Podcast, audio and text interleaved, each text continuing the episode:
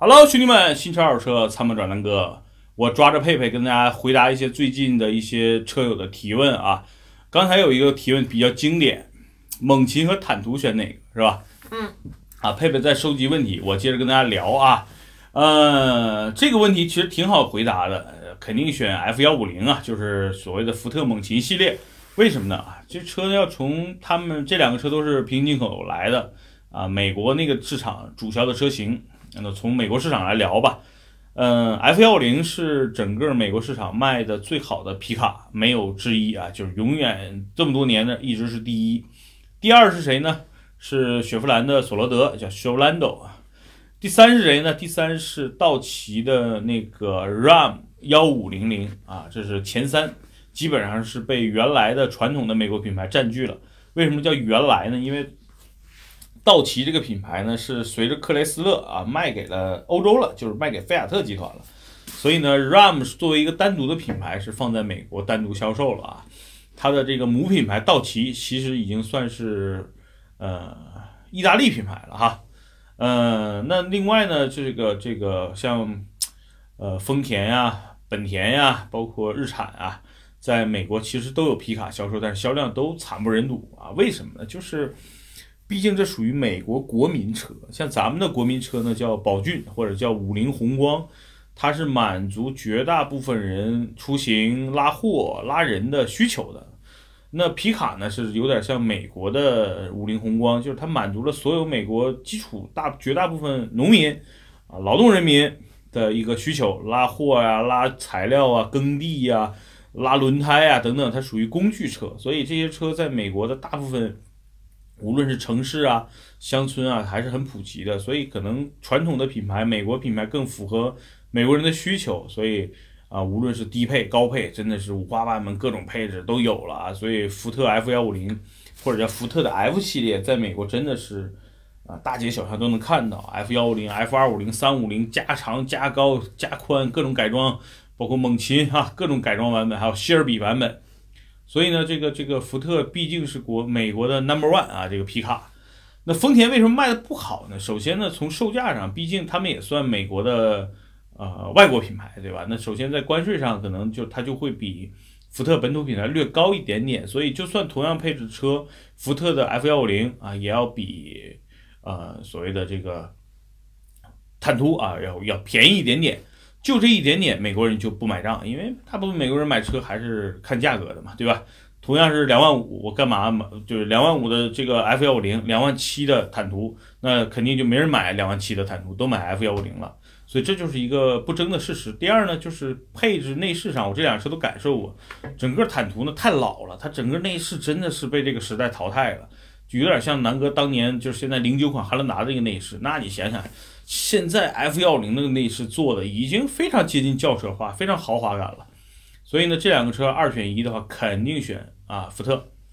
呃，而且福特的最新的猛禽呢，用的是 3.5T 的发动机，动力更强，油耗更省，排量更低，排量税啊，整个来说价格性价比就要比进口过来的呃这个坦途更便宜了。毕竟坦途用的还是老的5.7 V8 的那个引擎，那它更油耗更高。动力呢也没有三点五 T 的爆发力强，呃，油耗也高，对吧？油耗高，所以就不太适合买了。好，虽然丰田这个品牌很靠谱，但是在皮卡方面还是福特是老大。啊，这个问题就说完了。好，下一个问题啊。啊。就是之前我自己有一辆大众 CC，刚卖没多久，想买个 M2，因为你就是自己有这个车，所以就想听听你的这个意见。还有这个车现在多少钱可以买下来呀？嗯，首先大众 CC 换 M2，我觉得挺好，因为这哥们肯定追求的就是这所谓的这种轿跑啊。对。那 CC 呢是一个标准四门轿跑，它是一个轿车型的跑车啊。当年也是最美大众车，这哥们审美还是不错的。当然了，毕竟这个 CC 是 CC 啊，它用的还是原来 1.8T、2.0T 的发动机，呃，跑起来其实并不快，只不过好看，加上又是个大众，到现在换 M2 呢是一个非常明智的选择。但是 M2 现在属于一个青黄不接的阶段，怎么说呢？就是 M2 无论是各个方面都比 CC 强吧，但但是 M2 是个两门跑车，它的第二排的空间肯定是没有 CC 来的实用的。但是除了这个，颜值啊、内饰啊、动力啊、品牌啊，对吧？加速啊，排气啊等等等等。M 二是一个你可以买了之后不做任何改装的一个车型，就因为它基本上已经满足了一个对于国人对于一个钢炮或者对于一个小跑车，或者是对于一个轿跑车或者一个这么拉风的骚气的两门跑车的这么一个所有的需求了。动力很强啊，三点零 T，原来是 N 五五，现在新款的用的是 S 五五。然后双离合的变速箱，虽然叫双离合，但是非常的换挡非常的迅速，啊，没有这种拖沓感。另外呢，这个车操控真的是没谁了，配置也挺高，嗯，排气基本上不用改，原厂排气就非常浪了啊。所以，呃，M2 是它一个非常好的选择。不过为什么青黄不接呢？就是老款，就是现在我买的那款，其实也不叫老款，也叫2018款。2018款的老 M2 用的 N5 的 M2 呢，基本上已经卖完了。而且最低价是出现在上两个月，就是大概是在八月份、七月份，呃，我知道的最低价格是应该是在五十万到五十二万之间裸车价，非常便宜了。我当时买这个车花了六十万，唉，差了七八万块钱呢啊！所以呢，这个呃，因为换了新发动机嘛，所以大部分的四 S 店新到的车型都是 S 五五了。那目前呢？对不起，市场指导价六十四万，没的优惠啊，所以呢，就是你如果现在换 M 二呢，只能去买原价的 M 二了，老的 M 二没了啊。呃，但是你要是买，真可以等等。像 M 二这种车呢，随着四 S 店的库存的增加，它也会快速的清库存，毕竟这不是他们主销车型，呃，所以呢，我估计在春节前后吧，优惠个十个点左右是 OK 的。如果你能等到明年的六七月份、七八月份，在明年的七八月份也有可能会出现，比如你五十大几啊，六十万出零点儿，也能够买到全新款的 M 二，我觉得也是可以的。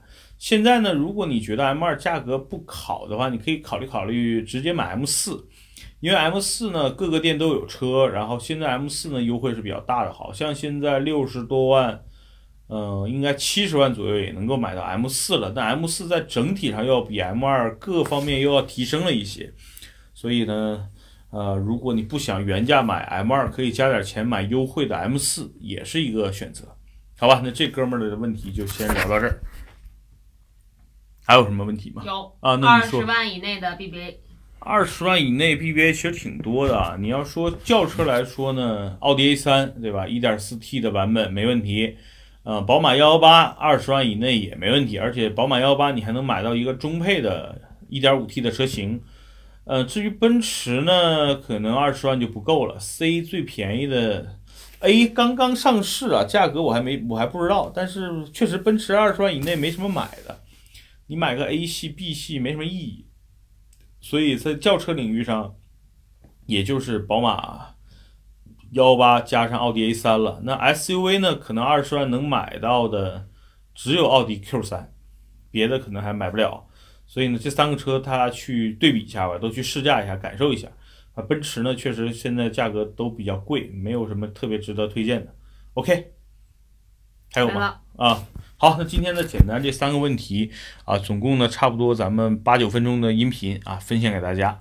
大家有什么问题，可以在节目下方留言。我们如果是问题比较集中的，我跟佩佩会单独做成音频分享给大家，好吧？那今儿先到这儿，拜拜。拜拜。